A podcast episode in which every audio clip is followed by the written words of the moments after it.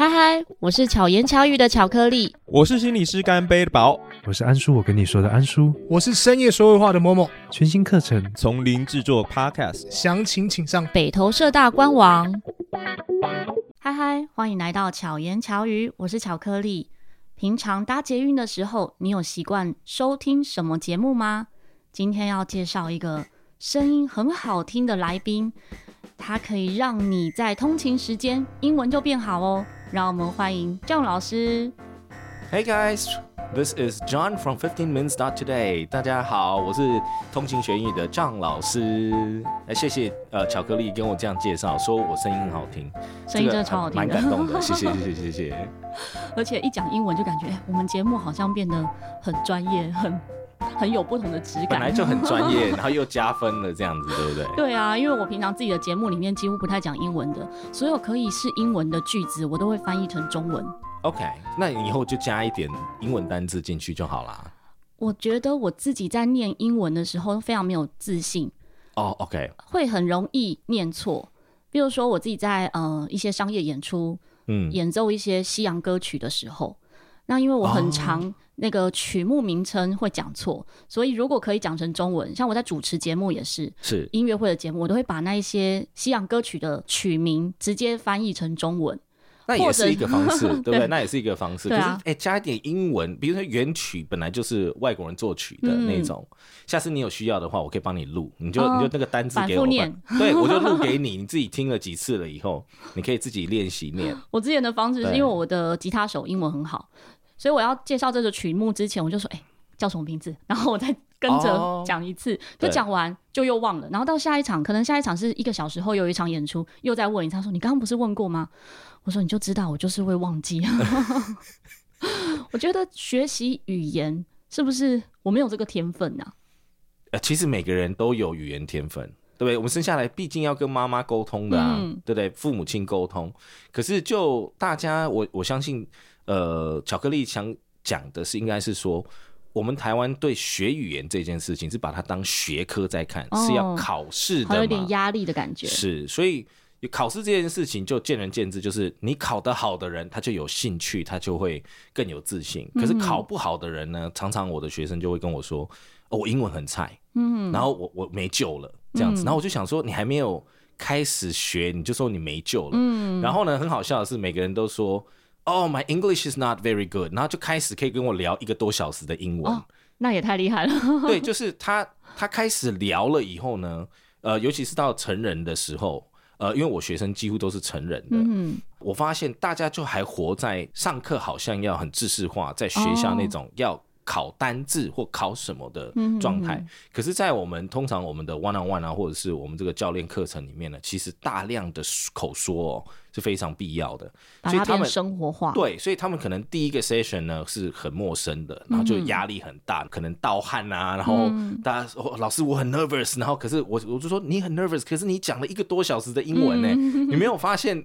你自己讲那么多英文，他说我可能这一辈子就讲这么多英文了。那下一个 session 来，他就哎、欸、就放松了，然后那个、嗯、那个姿态渐渐的他就可以融入说，其实英文就跟我们讲台语或讲客家话一样。因为台语在台湾，大家的台语不是每个人家庭，基本上还是可以讲一点点。对，每不是每个家庭都是原生的台语家庭或原生的客家家庭。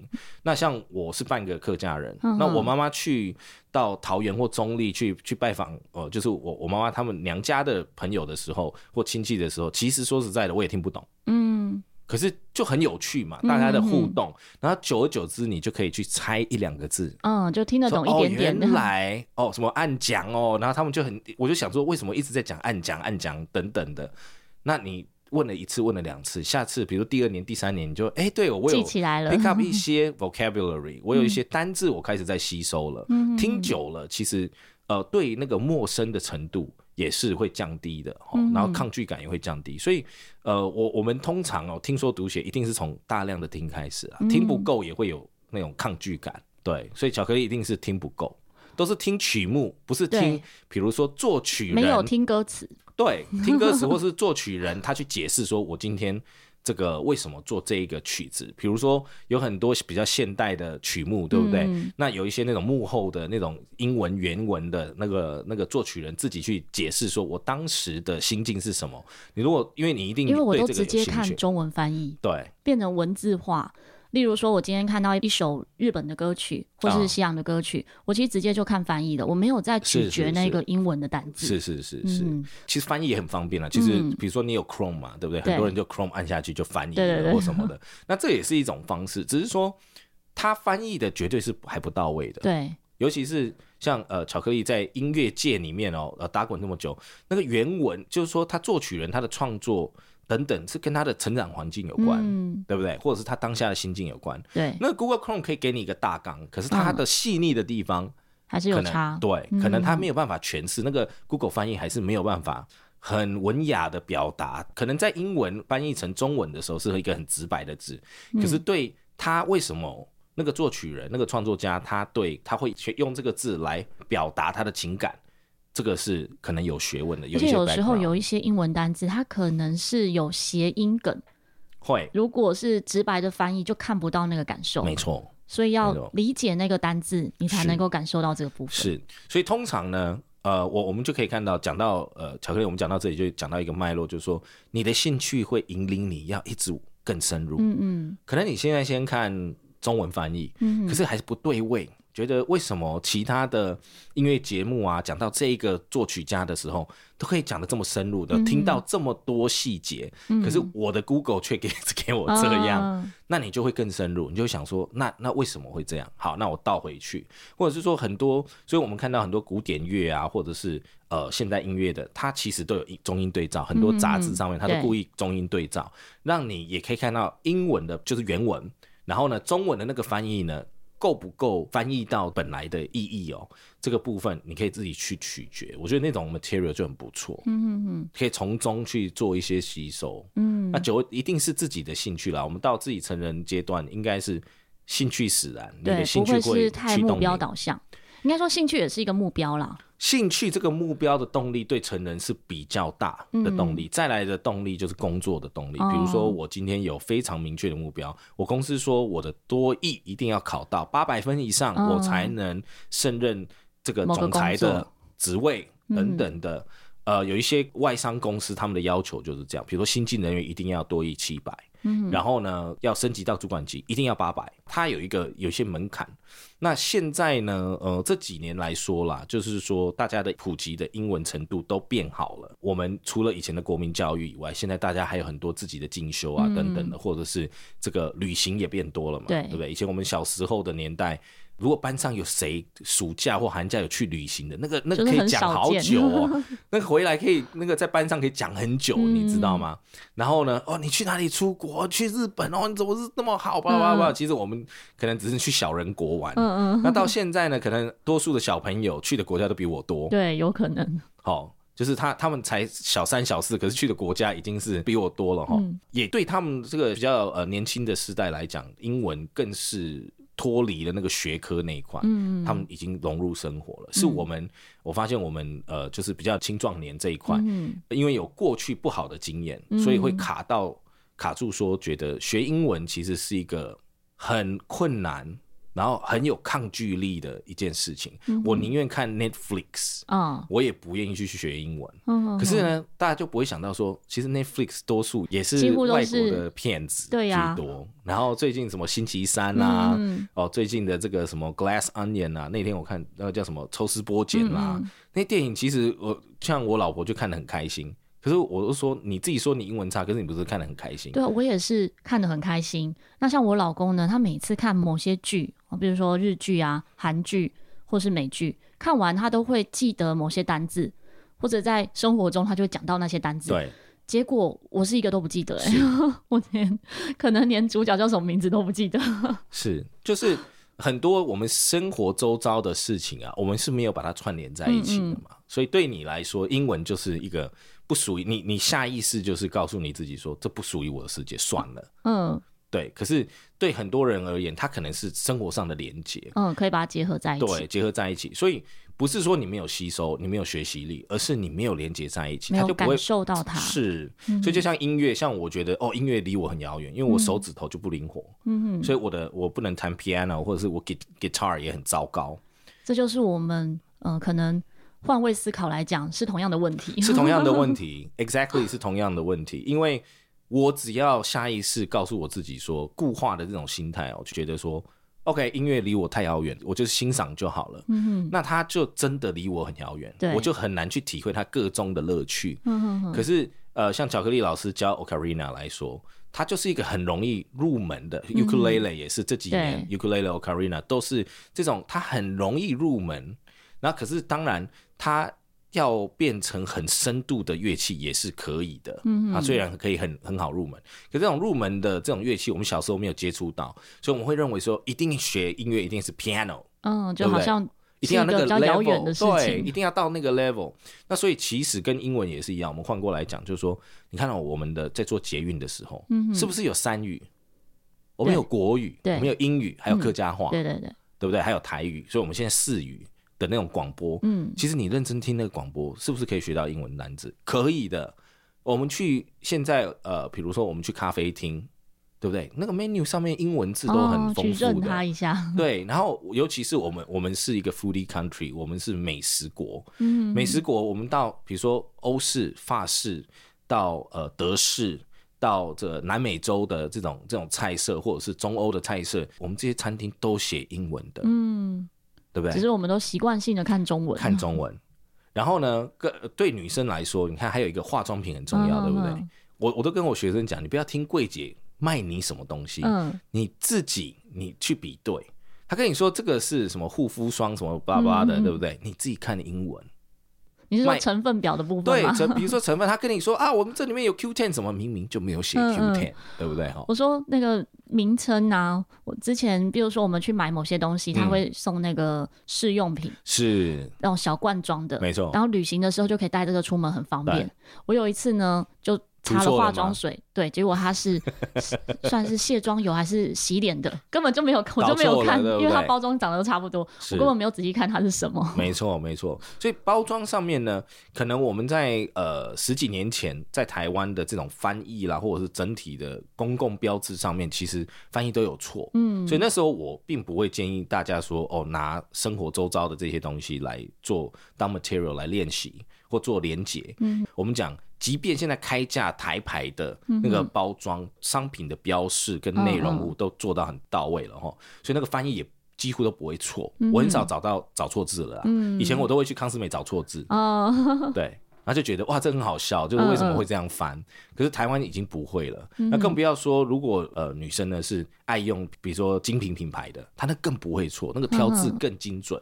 就大品牌公司，大品牌公司绝对不会错，正确的，对，绝对不会有问题。所以那个挑字啊，那个商品啊等等的，其实包装上面就可以也是可以吸收到很多的单字。嗯嗯，这样子，那无形之中就是一种吸收啦。嗯哼，对。那我比较好奇。郑老师从小是在英文的环境中成长吗？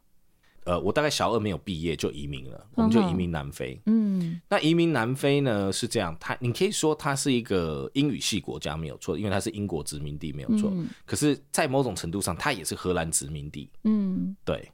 然后它是荷兰先去殖民的。嗯，然后呢，英国再去殖民。嗯哼，所以会有不同口音吗？所以它有不同口音。嗯。我我们讲说，比较西方人的社会里面就有分两种，一种是荷兰，嗯，一种是所谓我们的南非人，纯南非人，就是比较荷兰人的口音，然后再来就是英国人，嗯哼，对，然后居住的地方就不一样，像比如说我们台湾，大家很清楚，呃，比较常听到的就是什么开普敦嘛，嗯，开普敦它就是以前英国殖民地的所在地，所以英国人在那边，英国的后裔比较多。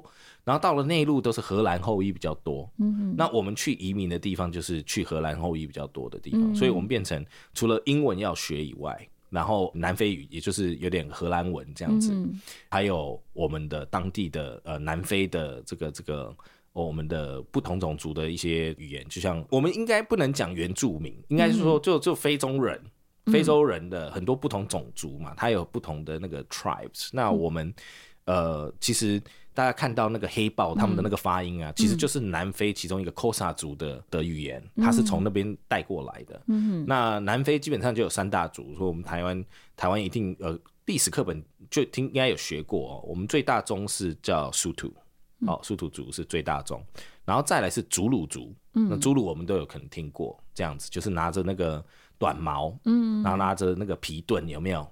然后很凶悍的那个就是祖鲁族，然后再来就是 Xhosa，就是黑豹的那个语言的族，哦、所以它的黑豹里面很多的，嗯，他们的居住那个环境啊，跟他们的那个土根草根性，那个就是很 Xhosa 人的草根性，他就是很随和，然后他没有要去跟人家 fight 那个感觉，可是侏儒就比较悍，嗯嗯，然后树图族是游牧民族，所以他会、嗯、他看他哪里干旱他就跑掉了，哦，这样子，所以在南非就很。本身就是很大熔炉，然后更不要说我们在呃南非东边有甘地以前被呃被 exile 的时候呢，被在印度 exile 的时候，他在南非也也就是种植，带着他们的农耕队啊，带着他很多人民去，所以我们也有一个很大的这个印度的族群也在，嗯、所以其实到了南非，它本身就是一个很很国际化的一个大熔炉这样子，嗯、可是本身因为他们的过去的这个。黑白种族隔离政策，我们讲 apartheid。那 apartheid 呢？这个这个时间呢，就让他们封国封很久。嗯，所以其实那个民风是比较保守的哦，相对保守。那像在那里生活的时候，你要学习不同的口音和语言吗？这个是被逼迫的，这你没有选择。哦是一定要学，也不是，是也不是说一定要学，就是你可能去买一个糖果，嗯嗯，那这个就是环境使然了，嗯、那个没有办法。你去买个糖果，它可能是荷兰后裔，哦、你就要听懂它的口音。嗯、然后你可能去大卖场，他们又是比较英国的口音，嗯。然后呢，你遇到黑人，黑人又有他们自己的黑人的口音，呃、对。嗯嗯，那也有受过教育的黑人，他的口音就是你比较听得懂的。嗯，跟他比较乡下的黑人，他他的口音你又听不懂，所以就。呃，其实跟英国也是一样，就是英国我们很多口音哦，它有不同，比如说乡镇或城市之分。嗯、像我们台湾呢，就可能台北市的人讲话会有一个台北的那种感觉，嗯、高雄的人他就会有一个高雄的感觉，对台东人就会有对，他可能是 accent，他有可能是一个尾音，他有可能是哪一个字，他他们比较注重，嗯哼，这都可能的。所以呃，南非也是一样，然后它地域又大。比如说去度假的时候，那你去海边，对不同区域，你就会哦，就是像换一个国家，因为它的它的种族性呃有有区分的，就是你去了哪一区，它就多数就是 Xhosa 人，或多数就是印度人，多数是呃荷兰裔，然后多数是英国裔。这样子也感觉很丰富，很有趣。是对想要学习文化的人来说，这个绝对是非常有趣。嗯哼，你有很多东西可以去揣摩的。嗯嗯。哎、欸，为什么他们是这样？为什么是这样？可是呃，就就斗争来讲，跟资源分配来讲，它是不平均的。嗯哼哼。对，所以在南非贫富差距就很大。那也是过去的这个黑白呃隔离政策下。造成很大的这个隔离，嗯、所以我们去的时候已经是曼德拉的时代了，嗯、所以那个时候还有隔离政策。嗯、然后到等我已经高中的时候呢，曼德拉就任，嗯、那那正式进入了一个新时代，嗯，这样子，那国旗也换了，嗯，所以南非南非的变化是还蛮大。那 John 老师在南非的时候就开始教英文吗？还是回到台湾才开始教英文？对，我回到台湾才教英文的。我们旅居。南非大概二十年，然后其实中文也是我回来才有认真学。哦，那你中文讲的很好啊。也是环境使然。嗯，因为我回来的前六个月，我连坐公车都很困难，就听不太懂吗？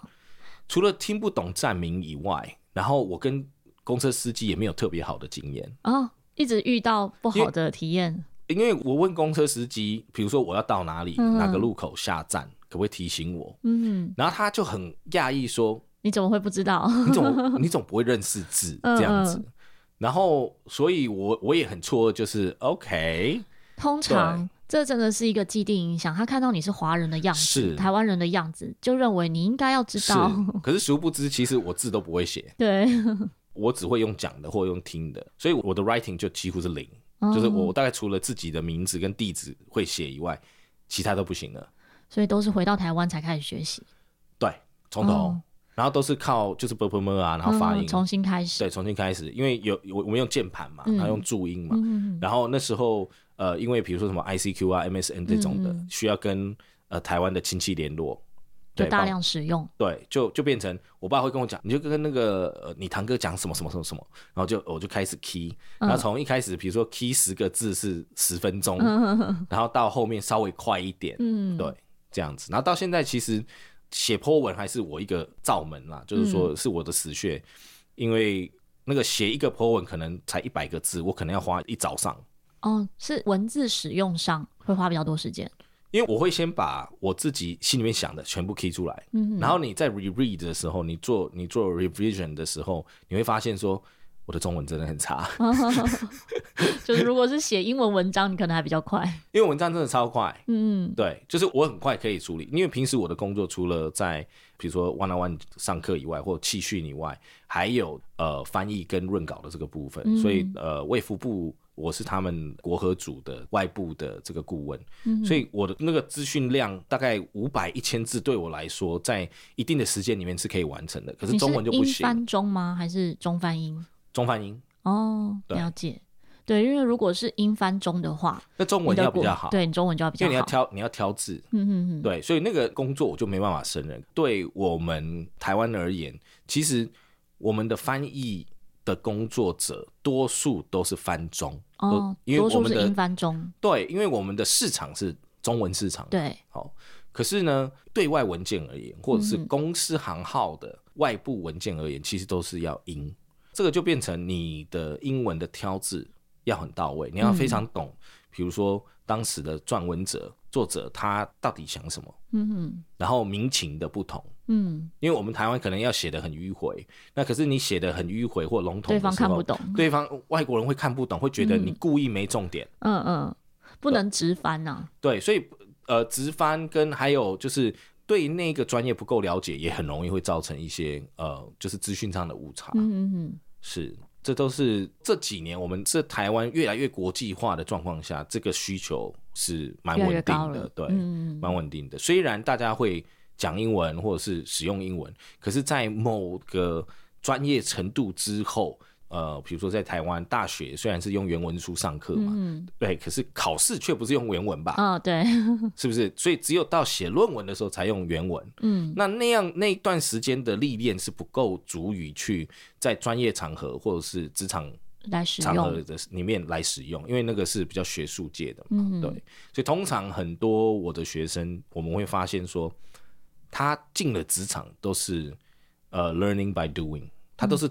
做了以后才发现说啊，这里要改，然后被主管刁难啊或盯啊什么的，慢慢的去调整。嗯，所以很多时候呢，他们呃就是对学习哦，他们也有一个不知道巧克力老师有没有类似的学生是有这样的状态，就是他们对学习是很低调的，嗯、他们不要人家知道他们在学习，但是也不要让别人知道这样。对。那这个这个呢，我后面就想说，学习是很好的事啊，嗯、为什么你会觉得不要让人家知道呢？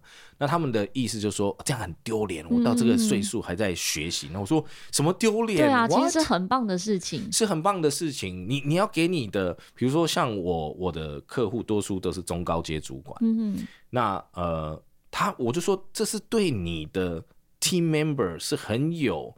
动力的，他们看到你这么努力的，他们怎么可能不努力？嗯嗯，他说啊，不要不要这样啦，就是那个，所以我我就会觉得说，哦，大家对学习其实也在定义上面也有点，就我的感觉是有误差的。嗯，像我自己就非常喜欢学习任何有趣的事物。是，有一段时间我真的也有认真的学习英文和日文。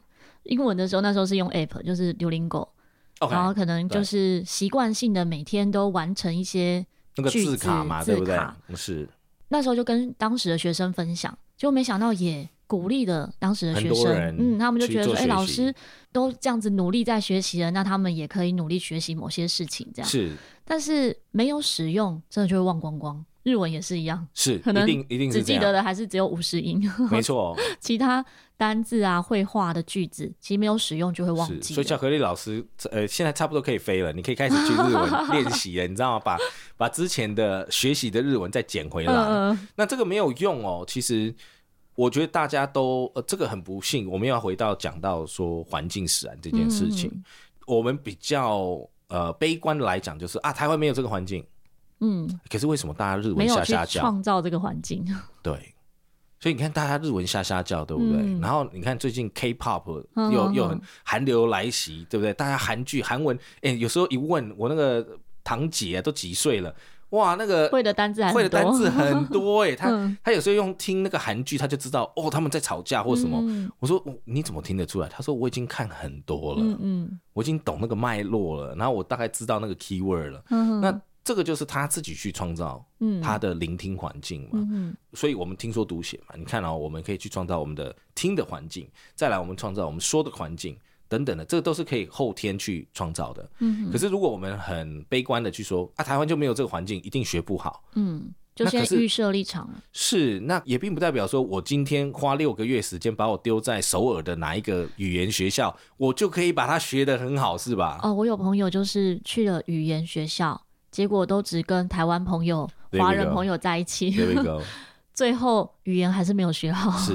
就就变成交朋友了，对对不对？而不是去语言学校变成交朋友了，变 EMBA 那种。嗯那种课程了。那这个也无可厚非，因为总是人，我们的动力就很多种嘛。嗯我们也有那种交友的兴趣，有些人为了交友就是会去学语言，嗯就为了可以沟通。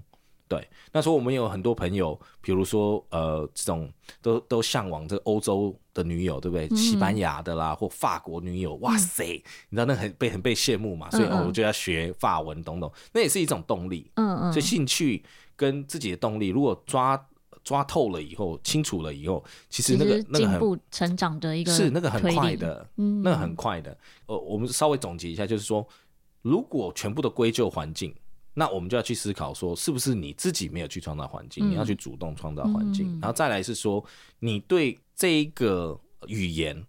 是不是没有兴趣？其实没有兴趣就没有关系，因为人还有很多很多其他可以学习的事物。你今天呃对英文没有兴趣，It's OK，你就对日文有兴趣，嗯那就多学日文；呃，你对韩文有兴趣，你就多学韩文，没有非要一定要学英文对，这件事情，这是大家很错误的观念。可是就是因为这个非要学英文，你才会有竞争力这个说法呢，其实呃导致大家对学习英文这件事情是有一个距离感的。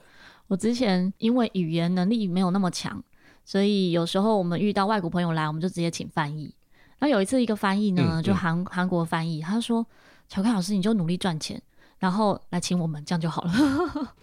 是啊，这这个我觉得这个也是一个方式，就是说，因为我们呃请这个翻译，主要是仰赖他的专业，就是说在挑字上面他会比你更精准，嗯，你也比较快速沟通。对你，因为你比如说我们今天是，尤其是我我接触到，比如说像外贸啦，嗯哦，比如说要做做外贸的公司、公司行号等等的，或者是中高阶主管，他做的都是 B to B 的这种状态的时候，那个都不是 social，嗯，那个是一种那个字职业上的词，对，可能我们平常都用不到。没错，那个是专业上的交流，那个比较不一样，那个不是带去夜市就可以了事的事情。对，他可能除了要 sell 他的产品、他的服务以外，他还要展现个人的专业度。嗯，那所以这个时候有一个专业人翻译的人士帮你从中做这种桥梁是比较恰当的。嗯哼哼，对，因为你要在短时间内要到那种呃，要到完全专业的程度是不容易。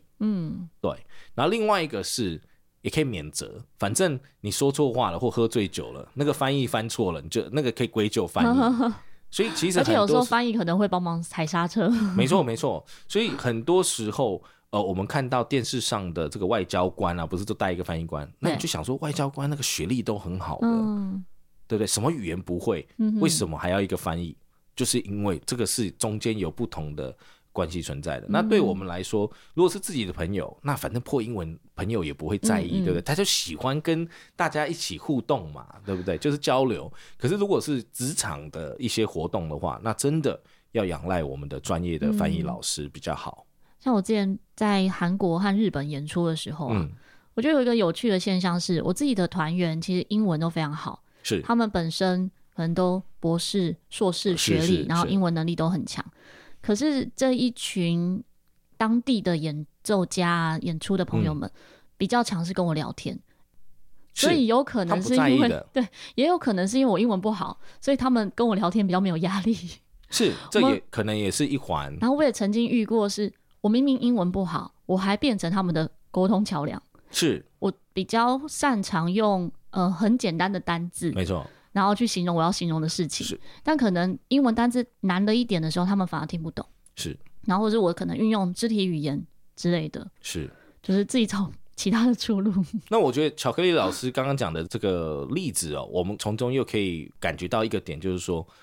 因为你会主动跟大家沟通，嗯，所以这个氛围，就算我英文再好，我不主动跟大家沟通或跟对方沟通，其实他是没有沟通的，嗯。所以我今天可以有个 PhD，我今天可以有非常高的学历或社会地位，嗯，可是我没有主动跟对方沟通，尽量用他的语言或是他懂的单字，或他懂的事物去跟他亲近。其实是不容易有共鸣的，嗯，所以学音乐也是一种共鸣的共同点，对，对不对？我用音乐，我们就可以交流。虽然他是一个法国人，嗯、我们那他英文不好，然后我是一个台湾人，可能英文也不太好，那可是我们可以用音乐交流，嗯，也有这样子的，嗯哼哼，呃，考量。那或者是说也有兴趣使然，比如说我们也有很多 podcaster，嗯，对不对？也是出国了以后呢，就加入他们的社群，然后就说哦，我是台湾的 podcaster，然后用破英文跟他们沟通，大家就会。从共同的兴趣里面有那种革命情感，可是这个是一个你必须主动去创造的，而不是呃你走在路上，人家就就很清楚的知道说，哎，那个人看起来英文很好，对不对？或那个人看起来韩文很好，或日文很好，这是这是比较困难的。所以呢，呃，对我们过去又回到说，我们过去的既定印象就是，哦，你不会英文就没竞争力，所以你会英文可能会长得像。好像很成功，很怎么样？嗯、然后呢，我感觉我自己不成功，我感觉我没有到那边，所以我就低调一点，我就不要。其实都是自己的脑子里面的一些既定印象，然后过去的可能不好的学习经验所造成的。嗯，其实英文就是跟客家话跟台语一样，你就想象和蔼可亲在卖一个派的奶奶，你就想说她的派好香，好好吃哦，你就想跟她聊多聊天，嗯，你就那种感觉。主动想跟人去互动的那种感觉就好了。嗯嗯嗯。那自然而然，英文好或不好就不是重点。嗯，它是一个沟通的桥梁，沟通的工具。开口是。嗯，你就会有更有动力开口去做这件事情。它就并不是一个学科，或者是你当初有没有 pass，你当初没有 pass，所以你现在不可以用英文，也没有这一回事嘛，嗯、对不对？郑老师教学的项目大概有哪些？教学项目呃，主要还是在商用英语比较多。嗯哼。然后呢，再来会是呃 one on one 的教练课程，然后看每个人的的需要的需求都不太一样。嗯，那还有 one on one 的部分也是有顾问的部分，也就是说，他们很多公司的中高阶主管公司的疑难杂症，他们不方便去寻求一些协助，嗯，内部的协助，所以他他们就来找我做协助，做沟通。嗯，那然后。呃，企业训练的部分呢，基本上都是简报跟商业商用英文比较多。嗯嗯嗯，对，所以都算是公司行号比较常用的。公司行号或者是政府单位，嗯，比较多。嗯，那像节目的部分呢、啊，通勤学英语应该是多久时间？四年的时间。去年十一月之后就满三岁，所以我们现在进进、哦、入第四年了。对，嗯，当初为什么会想做这个节目？当初这个是做这个节目，其实是真的误打误撞，没有想说自己会当 podcaster 或要做 podcast。当初一个很简单，就是我发现我学生他们上课，我们通常大概一个半小时左右的课程，很容易就是上课很认真，下课就全部还给老师，就忘光光。他们会觉得说不容易融入他们自己的本身的生活，也不容易去做那个连接。即便你上课的时候去。一直提醒他们说：“哎、欸，你回去你就去思考你家里面看到的人事物，你就开始用英文去做思考。嗯，然后呢，你遇到的工作上的一些人事物或者是疑难杂症，你都用英文的简单的单字写下来，然后我们下次可以做做讨论。嗯，这样子让他让他开始翻转，就说。”中文跟英文其实是可以混在一起，就好像我们我们讲台语跟客家话，其实它是一个很 natural 的一个方式去融入在生活里面。嗯嗯，那呃，就是少了翻译的那一块，让让脑脑袋去扫这个翻译的这个时间哦。然后我就发现其实学生很少，嗯。然后呢，我就问他们说：“哎，那你平时零碎时间都在做什么？都有没有好好利用？”嗯，说零碎时间哦，我在。叫通勤的时候，我就放空啊，睡觉啊，补、眠啊，然后是听音乐啊，然后我说哦好，那你会听音乐对不对？我说那你明天开始你就听这个，嗯，然后我就开始录一些我平常会跟他们分享的文章，嗯，然后让他们先听，嗯，我说你就换这个，与其听音乐，听听呃江蕙或蔡琴，你就听这个。那如果聆听的时候完全听不懂怎么办呢？完全听不懂其实没有关系啊，就是听得懂多少单字就多少。你就想哦。你就想当初你在看那个英文电影、好莱坞电影的时候，嗯哼，不是也听不懂英文吗？对，但是因为有中文字啊，没错，有中文字幕嘛，对不对？嗯。可是你有没有发现说，你听到现在，其实有很，即便你把字幕关掉，可能有一些英文你还是听得懂。嗯，对。那是从哪里来的？就是大量聆听来的。嗯，所以是聆听的过程中去猜测大概在讲什么。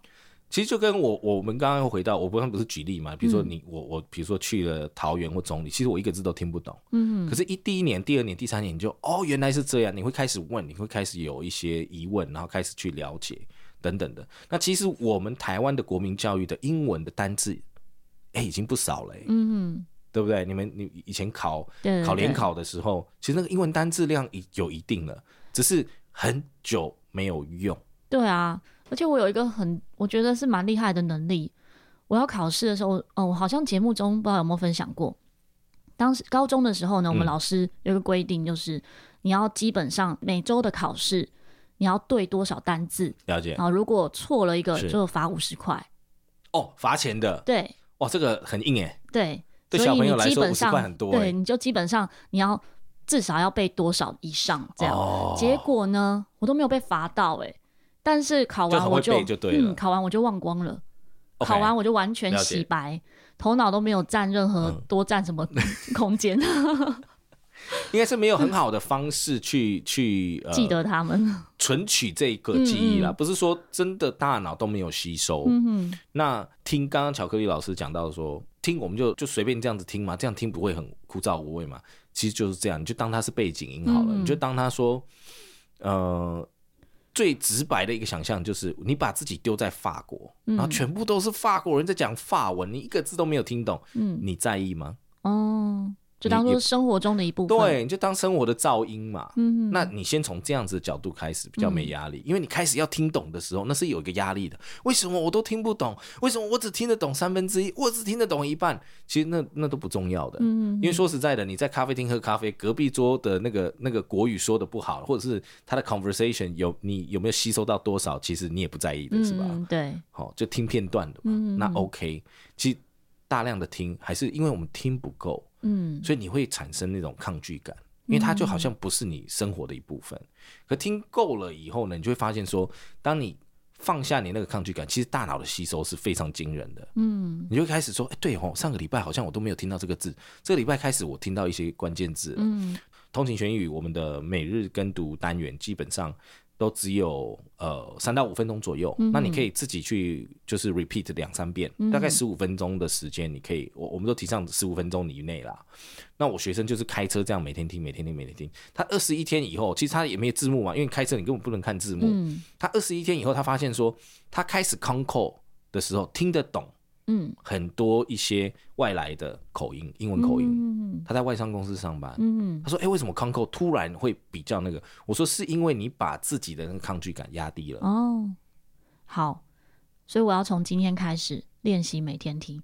我之前呃刚认识 John 老师之后呢，我就有听个几集，是就发现真的完全听不懂。然后那时候没有关系啊，其实真的没有关系，就是、嗯、呃，就好像。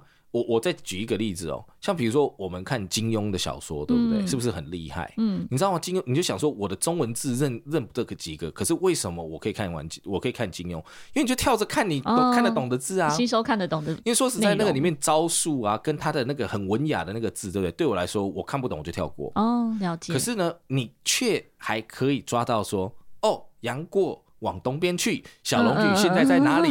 然后呢，就就是这种靠这种单字，然后呢、嗯，真的到一些常见的重复的字了以后，嗯，比如说什么什么派，什么什么派，这个字我都一开始认不得，你就我就问我妈妈说，就 Google 这是什么派？为什么这个派就是 A 派，然后下一个派就是 B 派？嗯嗯，这样子，因为你会重复嘛，所以重复的字眼就表示它很重要，嗯，它是常出现的东西，嗯，那很容易就从这个地方再慢慢去延伸，哦。对，可是你一开始你你没有大量的阅读，你会不知道说什么东西会 repeat。好，我现在二零二三年的新目标，对连续聆听二十一天，对，看看会有没有什么效果，到时候再跟大家分享。对，就是一定会有感觉，会觉得说，哎、嗯，对啊，我现在听英文，至少我认为很多数人而而言，一定是我对英文没有那么抗拒了，嗯、然后这是一个好现象。嗯，就好像我如果现在要学任何乐器，我要先摆脱说我手不灵活这件事情。嗯如果下意识一直觉得我手不灵活，其实它真的永远没办法灵活了。对，它就变成一个诅咒。对，它有可能变成说，我每次看到我的手都想说，我的手就是很糟糕。嗯，I got butter fingers。嗯，对，我就是奶油手，没办法。嗯哼哼。对，那我我这个学习里程就会就会就会比较辛苦，因为我的那个抗拒心的的心态还在。嗯，没有瓦解它。俊老师还有一个部分很用心。要跟大家分享，就是每周一都有直播，是是是是。然后这个我们做一年才做第一年而已，哦，已经做一年很厉害耶。对，才做一年，就本来觉得可能前面做几个月，可能大家都受不了，嗯、因为那时候呃，我我我们很多 podcaster 呃，多数是因为没有办法面对镜头，那对，特别面对镜头跟面对 microphone，对。我来说也是一个学习的里程，嗯哼，变成创作者也是一个学习的里程，嗯。然后当时的取舍是这样，就是我做创作者这个里程的思考，我现在对 microphone，，我自己听自己声音是比较不会。呃呃，resistance 不习惯或者是抗拒的心，嗯、所以我就想说，哦，这我没有抗拒，那这个地方就是很好下手的地方。嗯、可是呢，我有试过自己 webcam，我用 Zoom meeting 这种感觉我 OK，可是叫我录一段影片我没办法。哦，所以那时候我对着小学其实就说，OK，let's、okay, start from podcasting，对，我们从 podcasting 为主。那刚好也是那个时候呢，我学生他们都需要一些延伸的这种。听力的东西，嗯，然后让他们去填补他们的零碎时间。那那时候我就觉得说，对啊，我学生这么多数都有这种问题。嗯，那我把它变成云端化好了，让多数的学生都可以 access 这个，嗯、后面才慢慢延伸变成秋天学英语。然后我们做了前两年，我也是在揣摩什么样的方式可以更能够带动大家去做这件事情，因为我们讲究就是 do 嘛，嗯哼，因为大家可以发现说我们的英文的量是非常非常高，我们尽量都是全英，嗯、对，然后呃，都做了几年了以后，我就有人就跟我说，你知道我一开。你们的节目就是全英，我受不了，我没办法，我觉得好难哦。嗯嗯，他就会听别台。嗯哼，那呃别的 podcast 他的节目就可能中英有混。嗯，那我会觉得说，如果中英有混，我们还会过分仰赖我们的母语去做翻译，或者是文字稿、逐字稿等等的。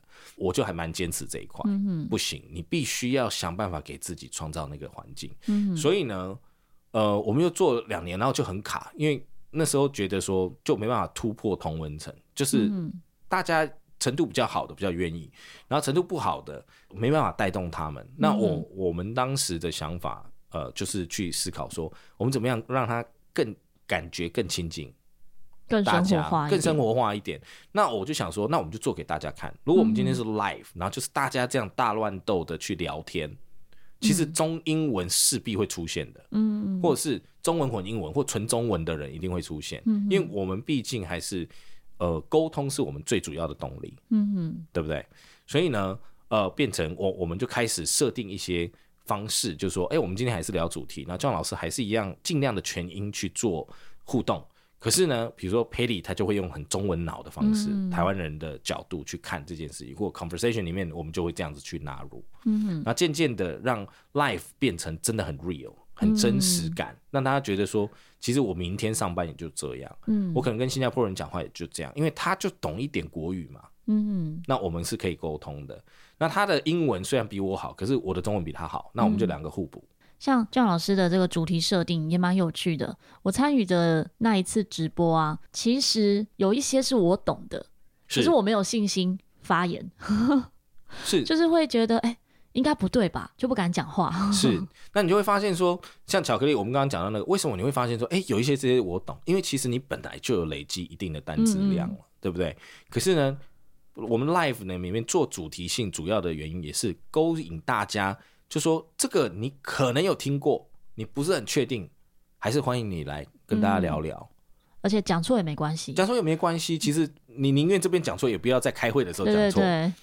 这个就是这样子的环境，它就是一个让大家很 real 的环境，很真实的环境。然后其实大家也要觉得说，我今天学错了这个字，或我对这个字没有掌握度没有很好，然后被纠正了，或者人家提醒我，这是一件好事，因为我学会了。嗯、没错，我在学习音乐的环境中也是这样鼓励学生。像学生在交作业的时候录音，他吹错了被纠正了，其实没关系啊，就是在学校哦、呃，或者在教室里面。或者在录影的过程中，录音的过程中表达错误、吹错了这些音是很好的，是总比是表演的时候，或是录成影片分享给大家的时候才发现错误来得好。没错，所以现在美国新世代哦，我我们新的世代都是比较 tech 的世代嘛，比较科技挂的这个世代，嗯嗯，他们科技圈就有流传一句话，就是 fail fast to find success faster，就说你快速的失败。你多次一直去撞墙，一直去撞墙，你就会很容易撞破它，你就很容易跨越你原来的，嗯、就突破做了突破。所以呢，多数的失败会导致你的成功。嗯，可是因为我们太过于害怕失败，对，我害怕讲错，害怕什么？因为我们害怕讲错而不讲，那永远都不会好。嗯，或者说我害怕吹错，我永远不吹，那永远不会吹得好。嗯嗯，对，我真的到这几年。周遭的朋友，就英文很好的朋友们，嗯、是很温暖的，是会帮助我的。甚至说我完全看不懂、听不懂，问他们，他们会给我很好的回馈。Okay, 早几年的时候，嗯，早几年的时候会遇到不好的体验吗？不好的体验，就会有人是笑我的，就说哈，这你也不懂。哦，其实他可能讲哈，你这也你也不懂，没有什么特别的意思。是，但是心里面就会受伤，就更不敢讲。是是是，嗯，好比我老公哦，他英文比我好。我问他再简单的单字，他都不会笑我，嗯、他都还是会一而再再而三的跟我解释，然后讲给我听。嗯、然后我现在周遭的一些 Podcaster，心理师干杯的宝啊，是，然后 Momo 安叔是，他们英文也都很好。嗯，我们有一次那个搭那个彩虹巴士，是不小心报名到英文场，是我报名的，真的、哦，然后我还报名了英文场。那一定很好玩，就整场我都很国际化，对我完全都听不懂。他们就很好，他们在旁边，只要一起走的时候，在我旁边就是一直在一直在帮我翻译，懂，让我能够听得懂。所以我觉得我现在的周围的环境是很温暖的，就大家是愿意帮助我的。是，可是，在早期的时候遇到的周遭朋友，不是说他们故意不好，而是可能当时我的内心也是处于一个。我觉得自己不够，比较脆弱，嗯，很脆弱，嗯，对啊。那现在来讲，我就觉得我就是不好嘛，是是那我也愿意接受大家帮助。是是是。这一年呢，我觉得要换一个心态，就是我要怎么样让自己也能够听懂更多。没错。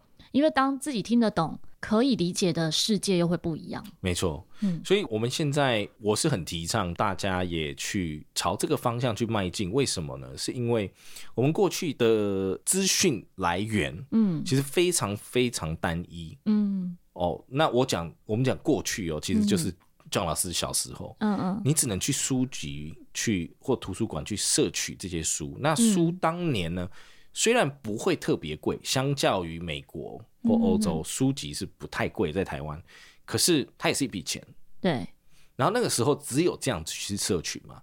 然后到后来，比如说电视节目，开始比较知识化了以后，知识性的节目变多，因为以前都是综艺节目，那哪没有什么知识，那些都是 gossip，对不对？后面知识节目了，哈，呃，变多了，那我们慢慢可以从电视上摄取，嗯。然后还有一些呃 TV program，第四台的 TV program，那可以另外去支付的嘛，哦，可以去看去学英文。到我们现在其实手机一打开，每一个 app 都是一直无限的给你内容，嗯，而且很多是免费的资源，免费的资源，免费的内容。然后你从从呃东欧、西欧到英国到北美到到南美到亚洲到非洲。等等的国家的资讯，你只要一点就开了，就是你可以完完全就去吸收。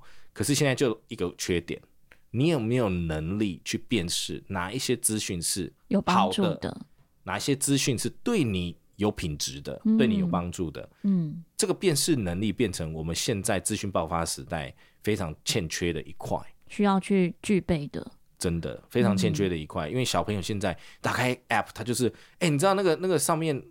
Facebook 就说这样子，嗯，那他他是真的还是假的？对，那是真的还是假的？嗯，或者是说有朋友在上面 po 文，然后他说他看到什么东西，嗯，那这个现象是真的还是假的？嗯嗯，所以呃，第一手的拥有语言能力就可以帮助你过滤很多嗯非第一手的资讯。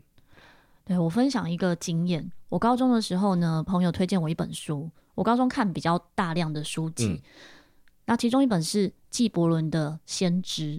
OK，对，然后那时候他推荐我这本书之后，我就去买了这本书。结果我看完没有他的那个感受，是，我就觉得哎，没有像他讲的那么棒啊。是，我我想说，是翻译的版本嘛，嗯、我就买了第二本，是还是没有这个感受。是，我买了一共五个版本，是，到第五本是问他说，你你到底是找哪一个翻译的？是然后他那时候是王继庆翻译的版本。嗯、我看了王继庆翻译的之后，才觉得真的很感动。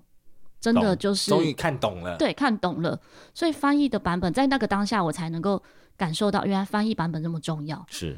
那如果我那时候英文够好的话，可能就就不需要翻译了，减少这个问题。对，对就自己就是直接看原文的，嗯，这样子。然后呃，当然台湾的原文书我必须要讲，也是一个门槛，因为原文书真的好贵哦，哦，真的是有一点点给它贵，就连我自己买呃爱看原文书，我都觉得真的是，是因为进的量比较少吗？我觉得是这样，就是说我们的市场还是以中文为主啦，所以呃，所以呃，这个在出版商的成本，比如说朋友呃，像我新加坡朋友来台湾，我都会很推荐他买翻译的书，嗯，然后他就说为什么？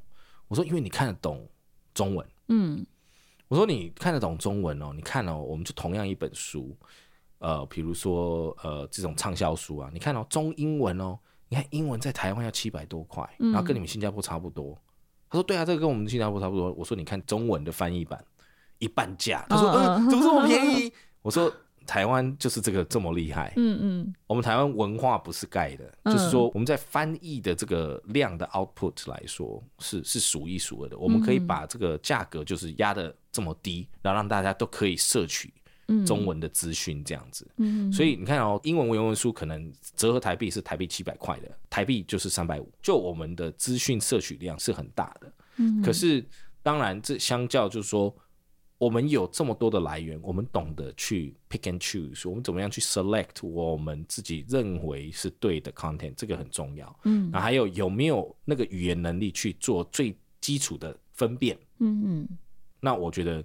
就会回应到呃，巧克力老师刚刚讲的，如果今天你有一点点语文能力，又愿意去看原文的时候，其实你得到的会是第一手的资讯，嗯、而不是被翻译过后，也许别人截取的，对，别人截取或有他人，嗯、呃，可能无意识的不小心翻译错误啦，或者是说他人不小心的渲染，嗯，等等，那你得到的一定是第一手资讯，你对资讯的判断力就会更好。很开心今天可以邀请到 John 老师来分享这么多的英文相关的历程，Thank 很生活化，但也很实际。英文就是在我们周遭啦，不是说英文是给特定的特种人士使用。No，嗯嗯，就其实呃这个呃我们现在出国旅游啊等等，其实我们越来越国际化的这种生活上。呃，我们对语文的感觉，或我们对语文的定义，其实真的要做一些翻转，嗯、要一些改变才行。我们可以，如果听众朋友呢是跟我一样英文程度的话呢，我们二零二三年一起努力，让我们可以听懂更多。那假使你英文程度已经很好，更可以更上一层楼。是肯定的，英文程度更好的人，就像我们刚刚讲的，他可以接触的第一手资讯更多了。嗯，那其实。国外也很多，像比如说不管的各大论坛，比如说 Reddit、嗯、Facebook、Twitter，它有更多更多的资讯量可以让你去探索。就是说，不管你个人的兴趣是什么，其实国外多一个语言，你就可以多一个第一手的资讯。假使大家想要收听 John 老师的节目呢，在 Podcast 搜寻“通勤学英语”就可以找到相关的资讯呢。我也会放在资讯栏里面，包含 John 老师的 IG，还有 Facebook，是，以及每周一在 Clubhouse 上面都会直播。希望有机会可以在线上遇见大家。那也希望 John 老师和巧克力可以陪伴你，巧妙克服生活中的压力。我们下次见，大家拜拜，拜拜。